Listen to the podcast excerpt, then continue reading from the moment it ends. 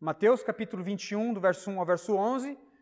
O sermão dessa noite tem como título A soberania, a simplicidade e a salvação do rei em sua entrada triunfal.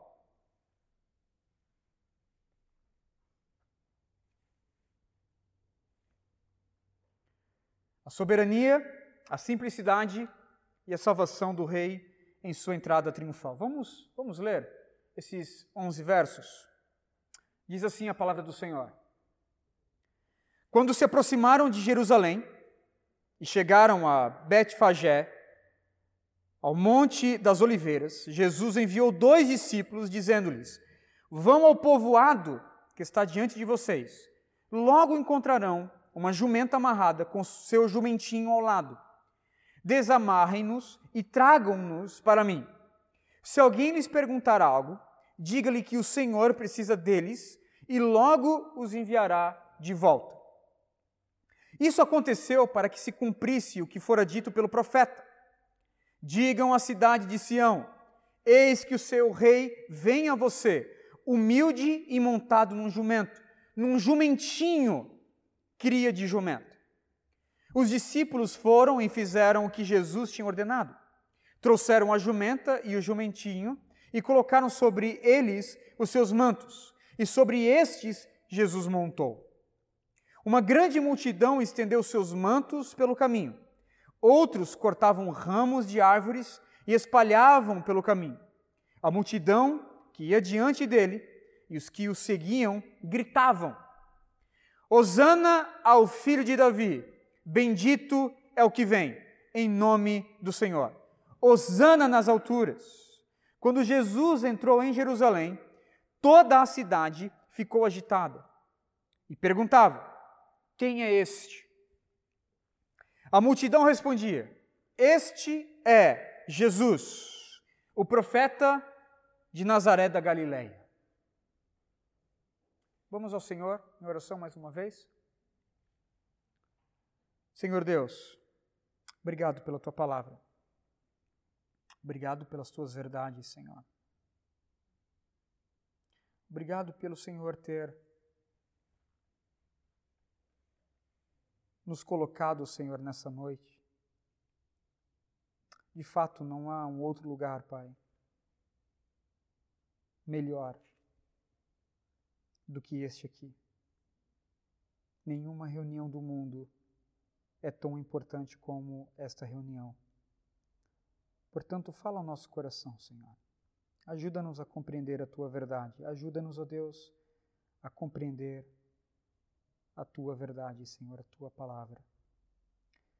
Senhor Deus, não permita que eu venha passar alguma impressão errada acerca de ti, mas que eu venha pregar tão somente o teu evangelho, Senhor. Faz isso para a glória do teu nome e para a nossa alegria. É assim que nós oramos dizendo amém.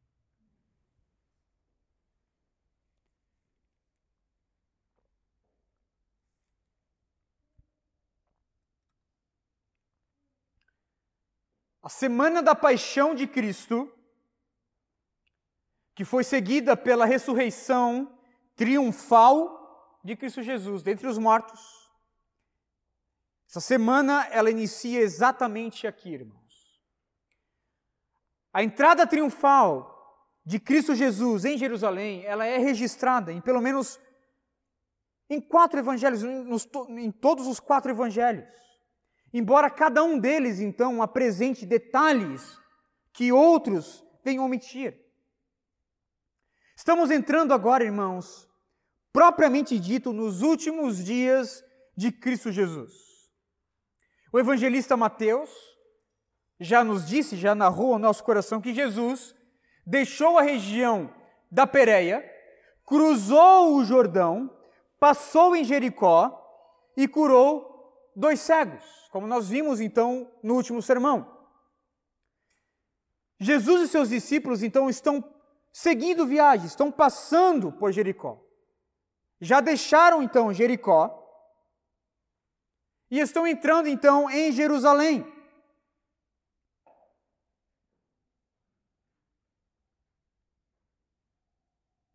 E como nós vimos, a sua ida a Jerusalém tem um propósito, irmãos, específico. Mateus capítulo 20, do verso 26 ao verso 27.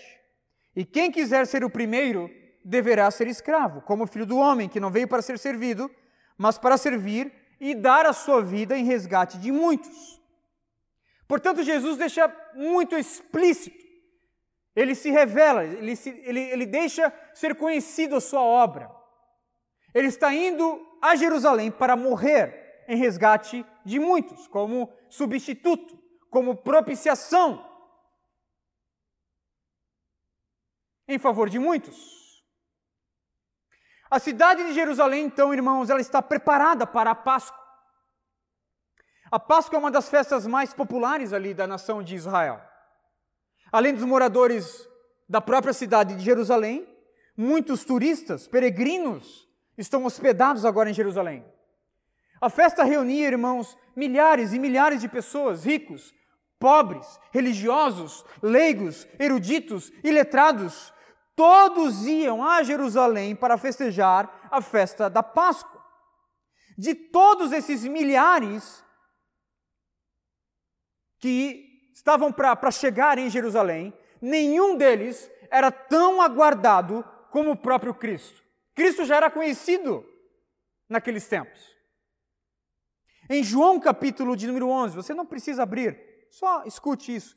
João capítulo 11, versos 55 e 56, nós temos a expectativa do povo, dos moradores de Jerusalém. Uma expectativa né, das pessoas ali dizendo: olha, será que ele vem? Será que ele não vem? O que, que você acha? João capítulo 11, versos 55 e 56. Ao se aproximar a Páscoa judaica, muitos foram daquela região para Jerusalém, a fim de participarem das purificações cerimoniais antes da Páscoa.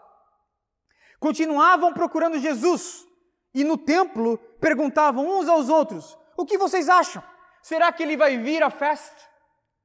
Então já havia ali uma expectativa para a vinda de Jesus.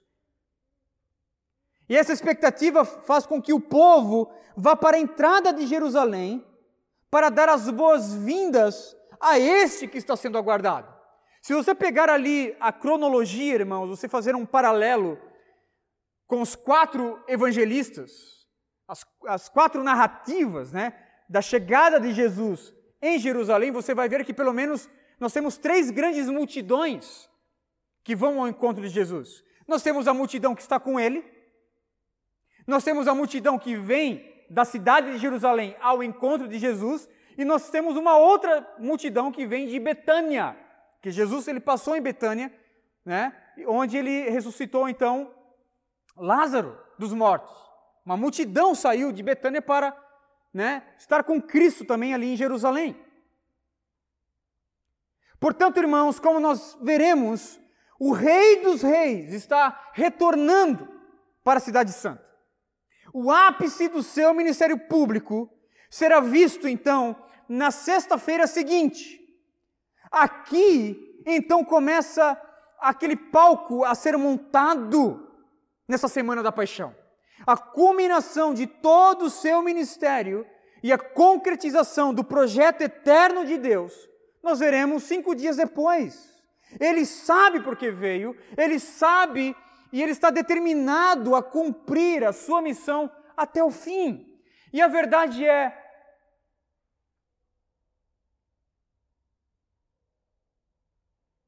A verdade que nós devemos, irmãos, perguntar é: o que esse texto pode nos falar acerca da pessoa de Cristo? Dessa comitiva real agora entrando na cidade de Jerusalém. Que verdades nós podemos tirar desse texto? Segundo a ótica do evangelista Mateus. Primeira verdade, veja a soberania do rei.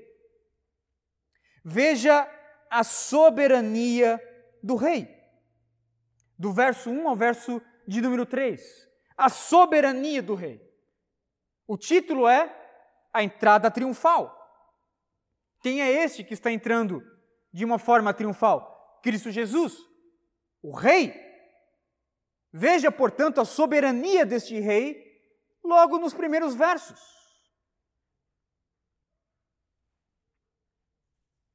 O que nós temos de estranho aqui, irmãos? À primeira vista é um espetáculo estranho isso. Pois Jesus, o Senhor, o Rei, ele escolhe para si um meio de transporte completamente estranho para se apresentar como um rei. Nunca antes e nem depois nós vimos um rei se apresentar dessa forma. Mas foi assim que Cristo desejou desfilar, entrar em Jerusalém. Se revelar na sua entrada triunfal. O texto inicia dizendo: quando se aproximaram de Jerusalém e chegaram a Betfagé, ao Monte das Oliveiras, Jesus enviou dois dos seus discípulos, dizendo-lhes: Vão ao povoado que está diante de vocês, logo encontrarão uma jumenta amarrada, com um jumentinho ao lado, desamarrem-nos e tragam-nos para mim. Se alguém lhes perguntar algo, diga-lhe que o Senhor precisa deles e logo os enviará de volta. Jesus saiu da cidade de Jericó, está indo em rumo a Jerusalém. E essa estrada, então, irmãos, ela percorre aproximadamente 27 quilômetros e subia aí 915 metros. A estrada passava por Betânia, ao lado de Betfagé, que ficava então na encosta sudeste do Monte das Oliveiras. Depois então cruzava, irmãos, o Monte das Oliveiras e chegava então até Cedron. E aí, propriamente dito, você estava na entrada de Jerusalém. O Monte das Oliveiras, onde Jesus está agora, era aproximadamente 91 metros acima do Monte Sião. Portanto, nós temos aqui, irmãos, Jesus tendo uma vista espetacular de Jerusalém. seus pináculos.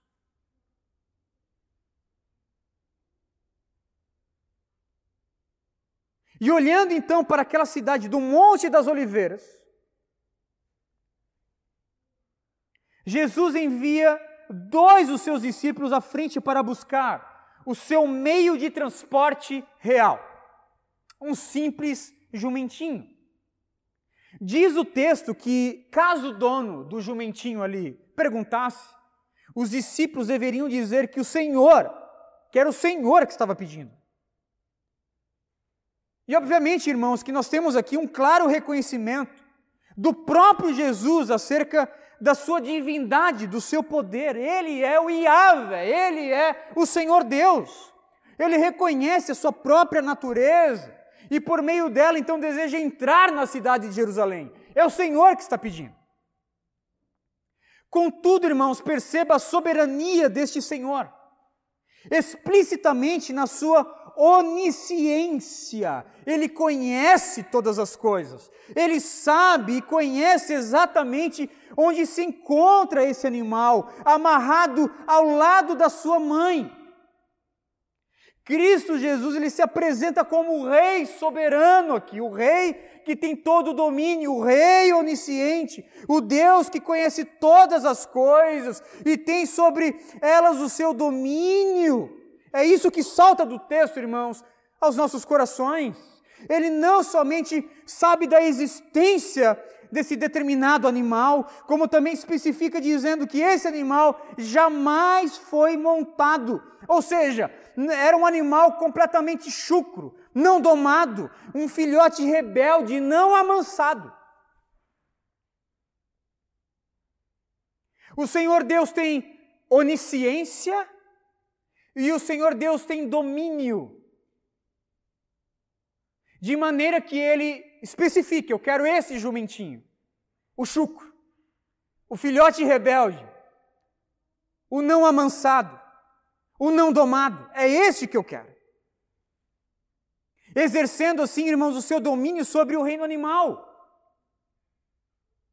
Como nós vimos lá no capítulo 17, o próprio Cristo, de uma forma misteriosa, poderosa, a qual nós podemos tão somente reportar a sua soberania, seu domínio, ele coloca, irmãos, uma moeda de quatro dracmas na boca de um peixe e faz com que Pedro o pesque usando uma vara. Ele é soberano sobre a sua criação. E ele envia então esses dois discípulos para que trouxessem exatamente esse jumentinho, e tudo aconteceu tal como ele predisse. Ora, irmãos, ele não é o Senhor. Ele sabe, ele conhece, ele sonda, ele esquadrinha, ele sustenta o tempo, ele sustenta os eventos, porque ele é Senhor. Da mesma forma que ele viu Natanael debaixo ali de uma figueira, João capítulo 1, verso 48, ele viu essa jumenta, essa cria de jumento, esse jumentinho, esse filhotinho de burrico ali, amarrado do lado da mãe e pede que, para que seus discípulos então o trouxessem consigo. O animal é chucro, não domado, nunca antes, irmãos, montado, mas é este animal que é usado como meio de transporte do Rei dos Reis, que exerce o seu domínio sobre tudo. Ele foi soberano, irmãos, em sua autoridade, dando ordens para trazer o seu jumentinho. Ele foi soberano em sua onisciência, sabendo exatamente onde e como se encontrava este animal. Ele foi soberano, irmãos, demonstrando o seu domínio sobre o reino animal, pois montou no jumentinho que ainda não havia sido amansado. Este rei está entrando na cidade como um rei soberano. A segunda verdade, irmãos, é que este rei é simples. Veja a simplicidade deste rei, a partir do verso de número 4. A simplicidade do rei. Nós vimos a soberania do rei, agora veja a simplicidade do rei. E uma segunda verdade, irmãos, nos é apresentada nesse texto. A verdade que o nosso rei Cristo Jesus é simples. Ele não escolheu, irmãos, um lindo alazão. Ele não escolheu um corcel negro, forte, para montar em sua entrada triunfal. Ele escolheu um simples jumentinho. Perceba que não foi nem a mãe. Não foi nem a mãe. Foi o jumentinho, o simples jumentinho. De fato, irmãos, esse animal poderia ser visto em qualquer outra cena, menos num desfile real e triunfal. Ele era um animal de pessoas simples, de pessoas pobres. Os desfiles imperiais, irmãos, eles eram feitos com toda a pompa possível, com os melhores cavalos, com carruagens de ouro, com seus brasões, estandartes levantados com as armas em punho. Contudo, Cristo mudou completamente esse roteiro. Ele não veio como tipicamente um rei viria, ele entrou montado num simples jumentinho, num asno, num burrico.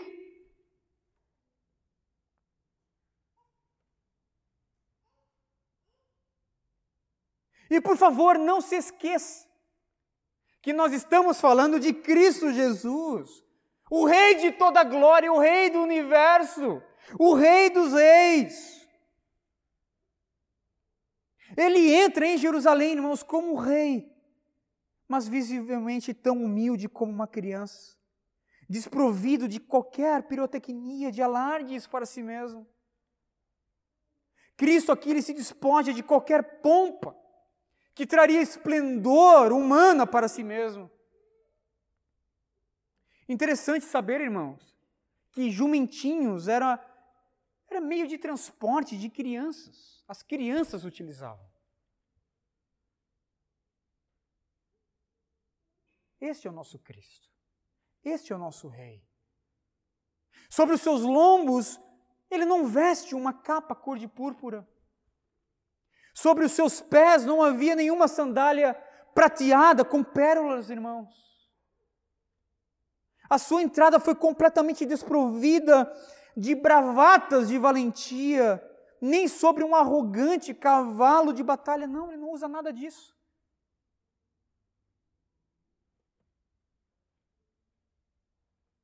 Ele se assenta sobre um jumentinho, ele entra como o Rei da Glória. O nosso Deus é simples, irmão. O Deus o qual nós servimos é o Rei de toda a glória, mas ele é simples. Ele é humilde.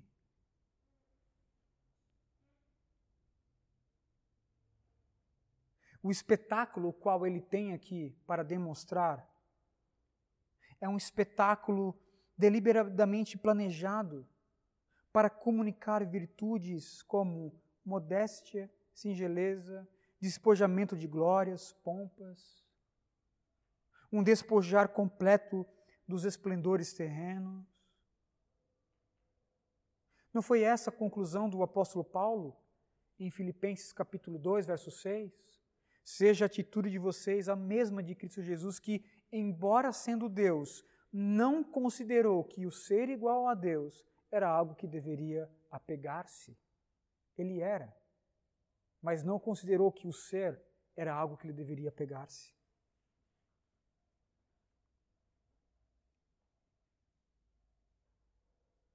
Porque Cristo escolheu, irmãos, esse jumentinho, além de comunicar, irmãos, as reais virtudes e a natureza do seu reino, Cristo também estava cumprindo duas profecias, irmãos, específicas acerca da sua entrada triunfal em Jerusalém. A primeira se encontra em Gênesis capítulo 49, verso 10 ao verso 12. Você também, por favor, não precisa abrir agora, só escute.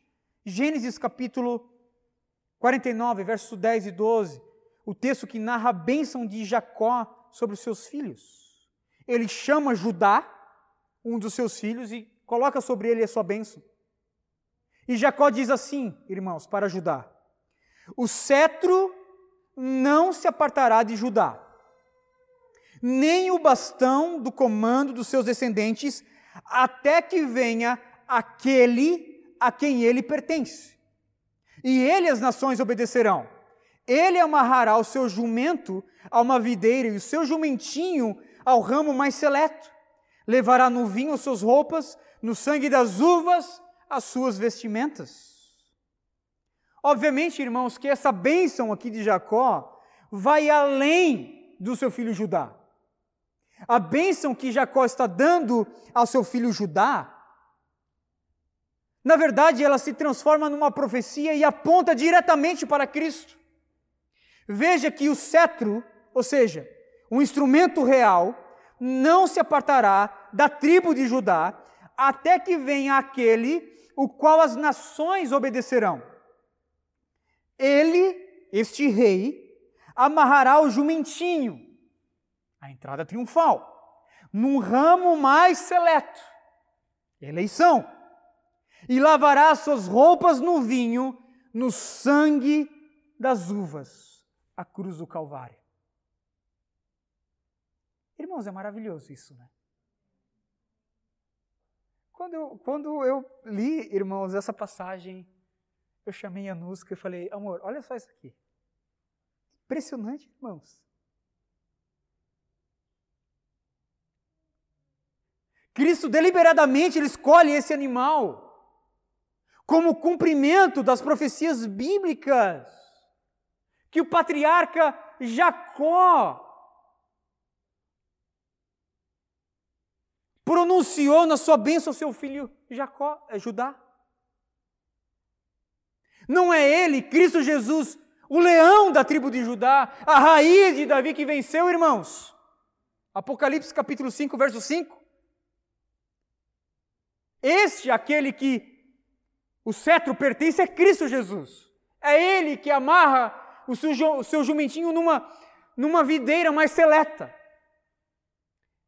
e lava suas vestes no sangue das uvas. E Jesus também, irmãos, ele cumpre uma segunda profecia, um pouco mais detalhada e precisa, que se encontra em Zacarias capítulo 9, verso 9. o qual o evangelista Mateus identifica aqui no verso 5.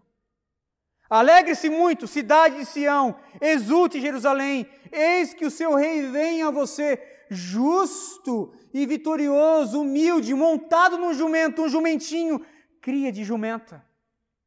Impressionante também.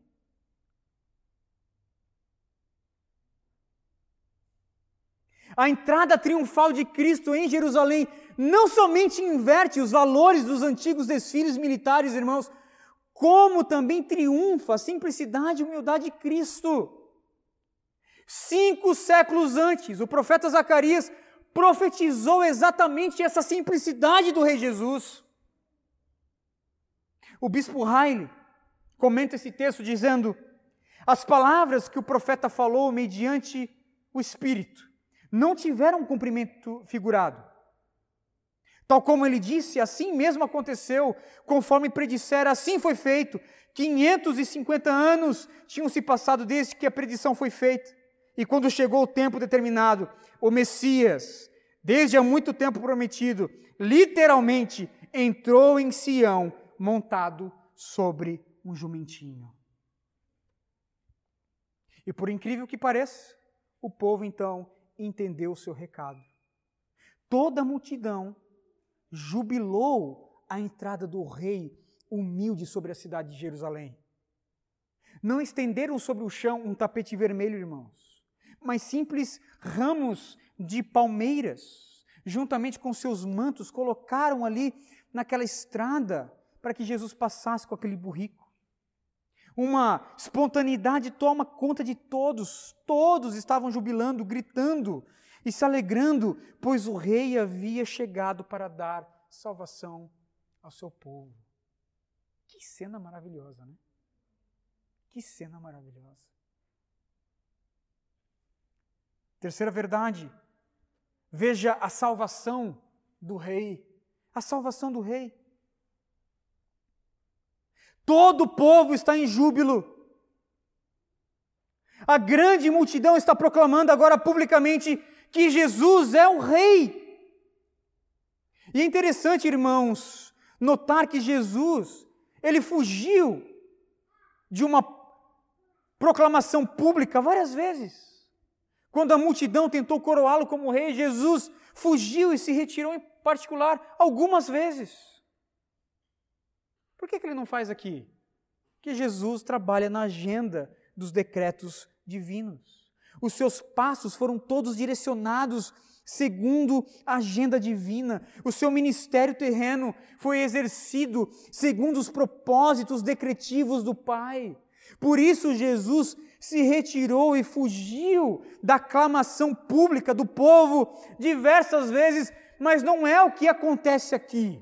Aqui ele permite essa proclamação pública essa coroação pública. Toda a multidão, em uma só voz, está gritando em plenos pulmão, pulmões: Hosana ao filho de Davi, bendito ao rei que vem em nome do Senhor, Hosana nas alturas. De fato, irmãos, Jesus é o rei. Jesus é o rei e com ele o reino está. A salvação chegou, a libertação chegou, o domínio chegou, o rei chegou.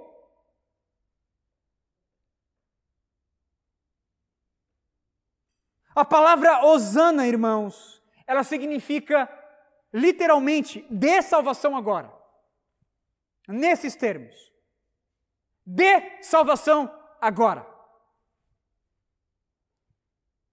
De salvação agora. aquele que está sentado num simples jumentinho, o Deus homem encarnado,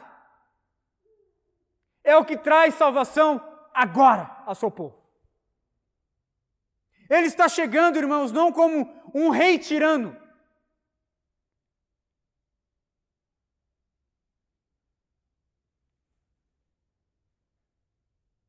com domínio militar. com um exército armado, não. Basta tão somente ele, sentado em cima de um simples burrico. Todavia, este que está sentado em cima de um burrico é aquele que traz a salvação agora. Hosana nas alturas. Hosana nas alturas. Salvação agora é o que todos estão gritando, clamando: o Rei salvará o seu povo.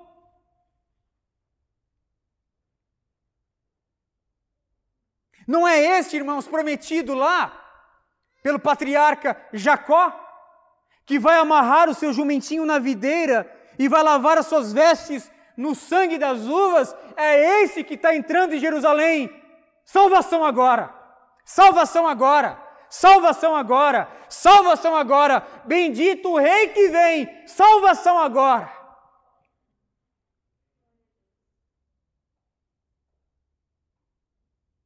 Interessante, irmãos, que o verso 10 e 11, eles terminam dizendo que quando Jesus entrou em Jerusalém, toda a cidade ficou agitada. E todos perguntavam: quem é este? Havia ali uns que né, era meio desligado, era meio desligada das últimas notícias. Né? Quem é esse aí? Este é Jesus, o profeta de Nazaré da Galileia. A cidade estava sendo sacudida com a notícia da chegada de Jesus. O rei chegou na sua cidade santa. E as pessoas estavam perguntando: quem é este? Este é Jesus, o profeta da Galiléia. Interessante, irmãos, que esta perícope ela termina apontando para Jesus como um profeta. Veja aqui, irmãos, o tríplice ofício de Cristo, o qual o reformador Calvino, com sua maestria, né, identificou na obra e na pessoa de Cristo. Nós temos aqui o tríplice ofício de Cristo. Quando nós falamos sobre o tríplice ofício de Cristo, nós estamos lidando, irmãos, com Cristo sendo um mediador, tal como os mediadores da antiga aliança: sacerdote, profeta e rei. Eram os três ofícios da antiga aliança. Cristo exerce os três em si mesmo. Ele entra como um rei, ele é identificado como um profeta de Nazaré da Galileia, e ao mesmo tempo, irmãos, ele está indo para o Gólgota, ele está indo com uma missão muito específica que vai acontecer na sexta-feira da paixão. Ele entra como um rei, é identificado como um profeta e ao mesmo tempo é o sacerdote e a oferta. Ele está indo para se doar. Não é isso que nos diz Mateus capítulo 20, verso 28? Eu vou morrer para o resgate de muitos. Ele é a oferta e o ofertante ao mesmo tempo. Ele entra na cidade exercendo em si mesmo essa mediação de profeta, sacerdote e rei do seu povo. A mediação de Cristo é completa. Ele tem domínio sobre o seu povo como rei. Ele é pregador da verdade, pois é profeta. Ele faz a mediação entre Deus e os homens, porque ele é sacerdote que chega na cidade santa para dar a sua oferta, a sua vida em lugar de muitos. No lugar de muitos. Eis aqui o Cristo, o Rei chamado Cristo, montado sobre os lombos de um jumentinho. Irmãos, eu quero trazer duas aplicações ao seu coração. Primeira aplicação: cuidado com as oscilações em sua caminhada cristã. Cuidado com as, com as oscilações em sua caminhada cristã. De fato, irmãos, nós não podemos deixar de comentar a triste e visível oscilação dessa multidão que jubilou a entrada de Jesus. Aqui nós temos o início da Semana da Paixão. Esse dia, conhecido como Domingo de Ramos, Todos estão alegres, festejando a chegada do rei, gritando em alto e bom som: Hosana nas alturas. Todavia, cinco dias bastaram, irmãos, para que a multidão mudasse completamente a sua disposição, mudasse completamente o seu discurso. A recepção da multidão mudou radicalmente do domingo de Ramos para a sexta-feira da paixão. O Osana nas alturas transformou-se em crucifiquem-no. Mateus capítulo 27, verso 23. O bendito ao rei que vem em nome do Senhor transformou-se em solte Barrabás. Mateus capítulo 27, verso 26. O que isso nos ensina, irmãos? Isso ensina aos nossos corações que por vezes nós podemos ser levados a euforias religiosas, a euforias momentâneas. Podemos ser levados a impulsos do momento, a experiências tão somente temporárias que se dispersam com a opinião pública. Esse é o perigo da oscilação do nosso coração com relação à pessoa de Cristo Jesus. Podemos, sim, irmãos, num determinado momento receber Cristo como o Rei da nossa vida e, num outro momento, desejar a morte deste mesmo Rei, quando a minha experiência foi tão somente produzida pela euforia popular, mas não pela verdadeira conversão ao senhorio deste rei. Nós podemos mudar completamente o nosso discurso e a nossa posição com relação a Jesus se a nossa experiência com Ele tiver como único fundamento uma breve experiência religiosa, ou mesmo uma euforia embasada numa perspectiva daquilo que Deus pode fazer por nós daquilo que Deus pode atender os nossos caprichos, os nossos desejos, as nossas ambições. Obviamente que a multidão, irmãos, nesse momento estava esperando o Messias político. Quando viram que a libertação de Israel do jugo de Roma não estava na agenda de Jesus, todos mudaram o seu discurso. Todos. Este é o mesmo drama, o drama da oscilação, é o mesmo drama que nós podemos ver, por exemplo, no livro de, de Êxodo, irmãos. O povo que foi liberto, atravessando ali o Mar Vermelho, eles pareciam muitos ali comprometidos com o Senhor Deus, aparentemente comprometidos com o Senhor Deus. Contudo, se passou apenas seis semanas, seis semanas para que seus corações se encontrassem oscilantes, capengando de um lado para o outro. Bastaram seis semanas da libertação milagrosa né, do Senhor Deus ali no Egito, para que o povo então ah, persuadisse Arão para construir um bezerro de ouro para adorarem, irmãos. E assim então mergulharam numa orgia desenfreada, numa idolatria. Êxodo capítulo 32. E é bom ressaltar que nós estamos falando de uma multidão que também teve experiência com o Senhor, que também presenciou, que também foi abençoado pelos feitos do Senhor. As palavras no Monte Sinai, tudo que o Senhor ordenar, nós vamos fazer. Quando Moisés desce com a lei, tudo que o Senhor ordenar, nós vamos fazer. Alguns capítulos depois, eles estão envoltos de idolatria, irmãos. O que eles falaram no Monte Sinai foi uma coisa, mas o desejo do coração foi uma outra coisa. O mesmo nós podemos ver, por exemplo, com o povo de Deus com o povo de Deus. Nós não estamos falando de uma nação pagã aqui, estamos falando de Israel.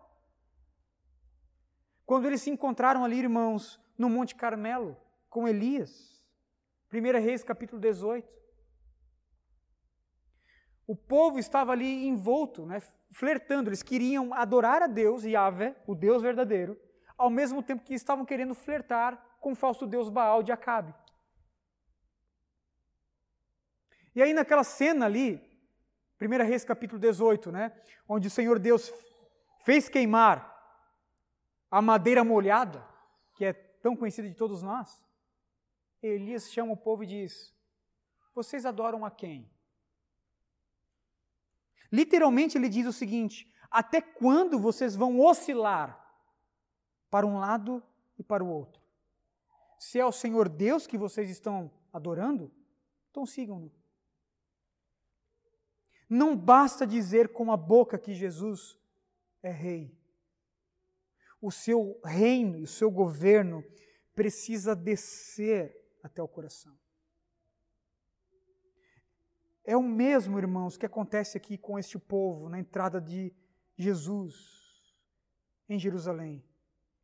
E é o mesmo que acontece hoje. Muitos vivem uma espiritualidade de faz de conta. São levados com, né, pelo clamor público e se consideram cristãos porque este é o movimento do momento. Este é o movimento da moda. Bom, eu sou cristão porque essa é a religião predominante no Ocidente. Irmão, se o nosso evangelho estiver calcado tão somente na opinião pública, não é sobre o evangelho que estamos realmente calcados, mas em oportunismos, em conveniências. E aí, irmãos, nós precisamos ter a nossa fé, então, testada pelo fogo, pelo fogo oposto da opinião pública também. É quando a opinião pública se volta contra nós, contra o que nós cremos, é que realmente nós vamos ver se o nosso discurso se sustenta ou não. Se a nossa fé é mero oportunismo ou não, se é calcada né, em inconveniência ou não. Portanto, irmãos, tome muito cuidado para não cair demasiadamente nessas oscilações na sua corrida cristã. Cuidado. Segunda aplicação, veja a total incompatibilidade, irmãos, da teologia da prosperidade com a fé cristã. Veja a incompatibilidade da teologia da prosperidade com a fé cristã. Por quê? Porque a teologia da prosperidade, ela postula que com o exercício da fé, e obviamente com uma boa contribuição financeira, todo crente pode viver endinheirado, morar em mansão, desfilar em carrões e jamais ficar doente. Jamais ficar pobre. Isso é uma mentira, irmãos. É o tipo de teologia que cai numa narrativa como essa. E a grande verdade é que eu e você, nós precisamos desesperadamente da graça de Deus, do favor de Deus. Perceba que a radicalidade da simplicidade de Cristo Jesus. Perceba a forma, irmãos, que ele desejou que a multidão ouvisse como rei. Ele é um rei, mas ele é simples. Sim, ele é poderoso, ele é soberano, ele é o rei de toda glória, mas não apegado a nada que não seja a simplicidade da vida. Ele não é rei por aquilo que ele tem. Ele é rei por aquilo que ele é. A pergunta é: o que isso nos comunica? Não foi este mesmo rei que chamou seus discípulos e exortou seus discípulos a imitá-lo em sua caminhada cristã? Não é esse mesmo rei que estabelece, irmãos, esses mesmos princípios para os cidadãos do seu reino? Mateus capítulo 5, o sermão da montanha. De fato, irmãos, a teologia da prosperidade é completamente incompatível com a fé cristã. Ela torce, ela inverte, ela mente em nome de Deus. Os seus propagadores, seus pregadores oferecem um consolo vazio e prometem às pessoas aquilo que Deus não prometeu. Dizem em nome de Deus o que Deus não está falando. E a pergunta é: por que, que eles fazem isso? Por que, que eles oferecem prosperidade, irmãos? Riqueza material? Diante de um Cristo que se apresenta assim para nós. Sabe por quê? Porque é tão somente isso que eles têm a oferecer. É tão somente riqueza. É tão somente prosperidade o que eles têm a oferecer. Se eles tivessem Cristo, se eles tivessem o Evangelho, se eles tivessem o reino, salvação, perdão dos pecados, eles ofereceriam. Como eles não têm, eles oferecem, oferecem grana para quem quer grana. Não é dessa forma que Cristo nos é apresentado aqui. Ele é o rei, mas é um rei que vem sentado em cima de um lombo de um jumentinho, de um simples jumentinho. O nosso Deus é simples, o nosso Deus é humilde, irmãos. O nosso Deus exerce em si mesmo contentamento. Contentamento.